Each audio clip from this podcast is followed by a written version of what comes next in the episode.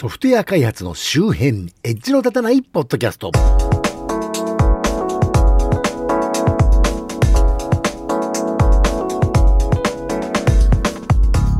いや、ご無沙汰しておりました。昨年後半はいろいろと体調崩したり、気分が塞ぎ気味だったりね。それで全然ポッドキャスト更新できませんでしたな。今年も明けましておめでとうございますということで、ぼちぼちやっていきたいなと。というわけで、なんか去年も似たようなこと言ったと思うんですけど、私的には恒例行事にしたいと思っている、1年間 Spotify とかで聴いた曲の中で印象に残った10曲を紹介する、私の選んだ10曲のコーナーをやりたいなと。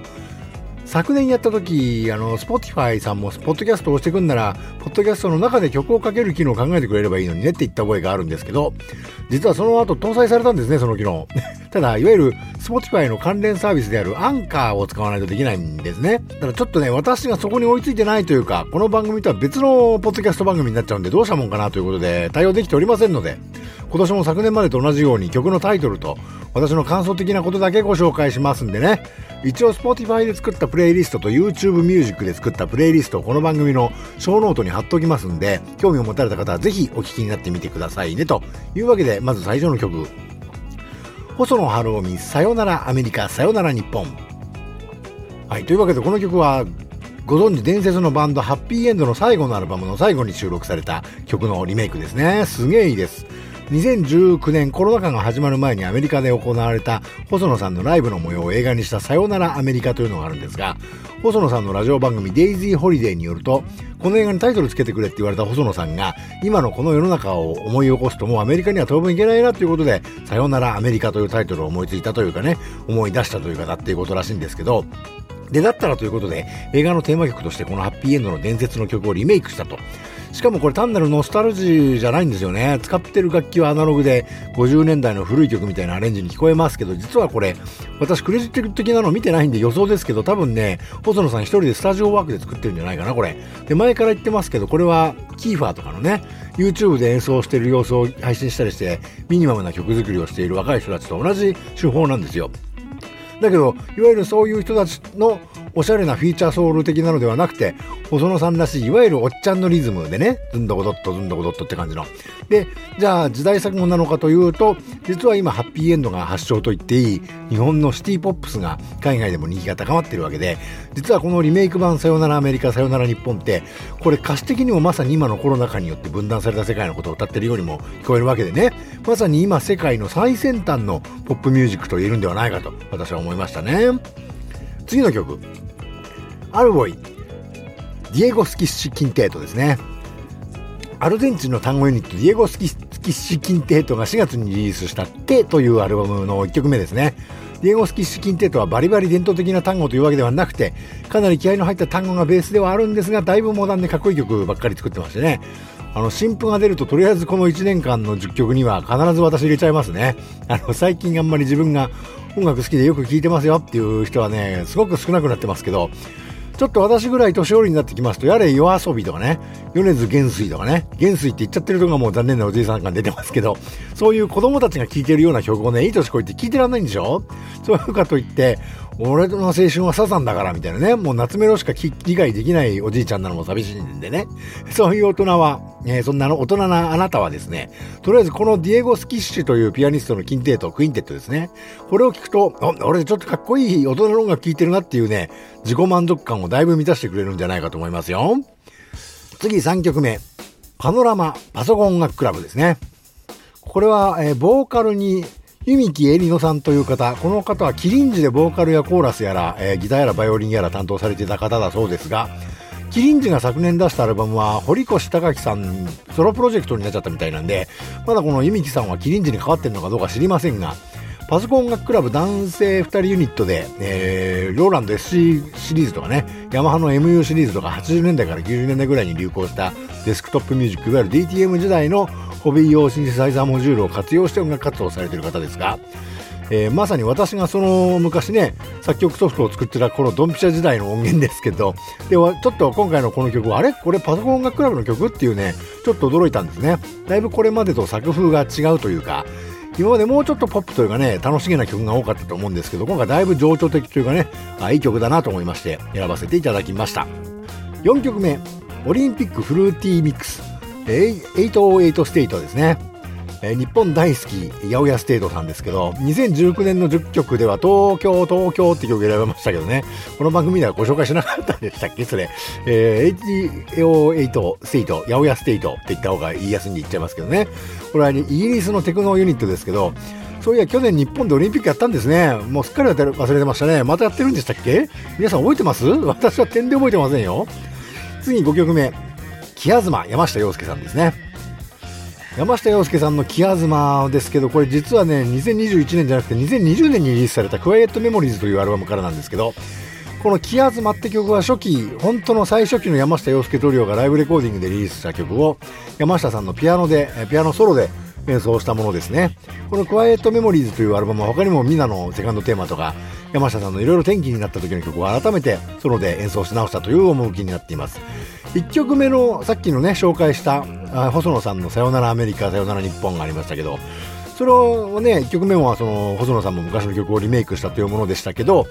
あの、なんというか、細野晴臣、山下洋介といったね、日本のポピュラー音楽界にとっての二大レジェンドだと私は思うんですが、その大御所お二人がね、ご自分のかつての名曲を再演、再録されてるというのがね、なかなか興味深いなと。そういう時代感というかね、時の流れがそういうところへ来てるんだなと思いますね。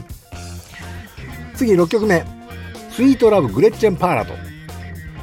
グレッチェンパーラトの歌唱ですが、この方はお子さんが生まれになったりして少し活動を控えてらしたみたいだったんですけどね、新譜出されましたね。この人もね、新譜出るとどうしてもね、選ばんわけにはいかんだろうってなりますよね。あの、いわゆるジャズシンガーというくくりの方なんですけど、いわゆる有名どころのノラ・ジョーンズとかと聞く比べてるとね、よくわかるんですけど、あのいわゆる拳回しというかね、日本でいうか演歌歌手がやるようなね、ちょっと音程外したところから戻したりみたいなね、あーあーみたいな感じの、ああいういわゆる歌の上手い人の歌い方みたいのをやらないんですね、この人はね。最近なんか日本の女性のアニメ声優さんなんか歌っててすげえ極端に拳回ししてて、すげえなって思って笑っちゃうんですけど、まあ、あとこの方はだいぶスキャットがお好きみたいですね。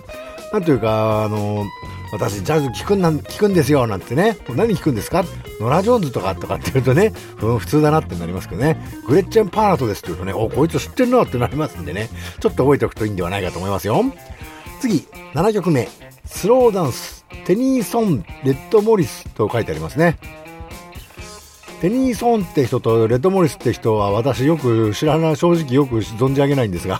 レッドモリスって方がボーカル取ってて、トラックをテニーソンっていう人が作ったんじゃないかと思うんですけど、可愛らしい曲でいいなと思いました。曲始まってすぐピロリロリロリンって SE がすげえ音ででかい音で入ってて、なんだこれゲームミュージックかってちょっと笑っちゃいましたけどね。で、次8曲目。ゲットサンハイエータス海洋ってですね。はい、なかなかご機嫌な感じのダンスチューンで良いかと思います。あんまり理屈がどうこうでなくて、こういう楽しげな曲を気楽に聴いていきたいなというね、人生ですね。ハイエイタス海洋手っていうのはオーストラリアのフューチャーソウル系のバンドなんですが、ボーカルの方がね、ナオミ・ネイパームさんという方でね、この方は言動がだいぶ怪しくてですね、だいぶスピリチュアル入ってまして、インタビューなんか読んでるとだいぶ不安にさせるというかですね、あの、お友達にこういう方いらっしゃるとだいぶ苦労する気はしますが、面白い方なんでね、あの、ちょっと覚えておいていただくと面白いかと思いますよ。次、9曲目、バキュームレッスンズという曲ですね。これまあここまで大体今年の10曲見えてきたんですけど、まあ結構こういう曲が多かったんで、Spotify が進めてきた軽めの曲も1曲入れておこうと思って選んだんですけど、クレジットがですね、アナトール・マスター、ダニエル・ヘイン、さっきの曲でも出てきたテニーソン、エイドリアン・フェラルドと、正直よくわかんない人ばっかりですが、それとキーファーの名前も入ってたんで、あ、キーファーとかが一人で何でもかんでも作るんじゃなくて、こういうお仲間で活動するようになってきたのかなと思って聞いてました。正直よくわかっていません。で、10曲目。創造星野源ですね。いやー私 SNS とかで星野源さんに対してはね、だいぶ批判的なこと言ってると思うんですけど、このこの前ね、この番組で言った通り、この人は何でもかんでも持ってると。俺は子供の頃から好きなものをみんなこの人も好きだって公言して、そうそういったものと大体うまくコラボしたりしてるんですね。細野さんの後継者ぐらいの言われようなのは一体何なのよと、ムカつくわぐらいに思ってるわけなんですけどね。同じようなものが好きで育ってきてるのに、なんで俺は星野源じゃねえんだと。正直ね、あの、ポップビールスってあったじゃないですか。あの辺でちょっと打ち込み系のシンセっぽいというか、ヒップホップっぽいのを混ぜてきて、ちょうどその前の年ぐらいからね、ハイミュージックといいますか、日本の歌謡曲ではなくて、さっきから言ってるちょっと大人の音楽といいますかね、そういった界隈では生楽器、生演奏の流行りからスタジオワーク主体の新生系のね、流れがあって、1曲目の細野さんのところでも言ったけど、それこそ数年前に細野さんがソロデビューアルバムの細野ハウスをセリフにメイクした補聴のハウスっていうのを出した時も、そういう流れのサウンドでね、やるなって感じだったんですけど、で、星野源のポップビルスはっきり言ってそういう流れから見ると、あ、失敗したなって印象だったんですよね。正直、私は嫌いって感じだったんですけど、で、この曲ね、スーパーマリオのあの生誕何十周年だからのコラボ曲だったと思いますけど、この曲はね、あの時うまくいかなかったのをね、見事に挽回してるやんって私は思いましてね、ご本人はどう思ってるのか知りませんけど、私にはそう聞こえましてね、くっそ悔しいなと、この曲はいいじゃねえかと。選ばざるを得まいということでね、10曲目として選ばせていただきました。というわけで、2021年の10曲でした。さっきも言いましたけど、この番組のショーノートに Spotify のプレイリストおよび YouTube のプレイリストのリンクを貼っておきますんでね、もしご興味持たれたら聞いてみてください。Spotify のプレミア会員でない方は YouTube で聞いた方がいいんじゃないかなという気がします。というわけで今回はここまで。今回の配信のショーノートは https コロンスラッシュスラッシュ noedge.matchy.net noh.match.net スラッシュ171からご参照いただけますよ。と、ポッドキャスト、Apple Music、Amazon Music、Google Podcast、Spotify のほか、Twitter 上で直接お聞きいただくことも可能です。Twitter のハッシュタグ、のたた、ひらがなですけどね、それで追っかけてもらうと、Twitter の画面各種公式クライアントでそのままお聞きいただくことも可能ですよ、と。というわけで、えー、なんとか配信復活させたいなという気持ちはあるんで、何卒、えー、今年もよろしくお願いいたします。ということで、ではまた。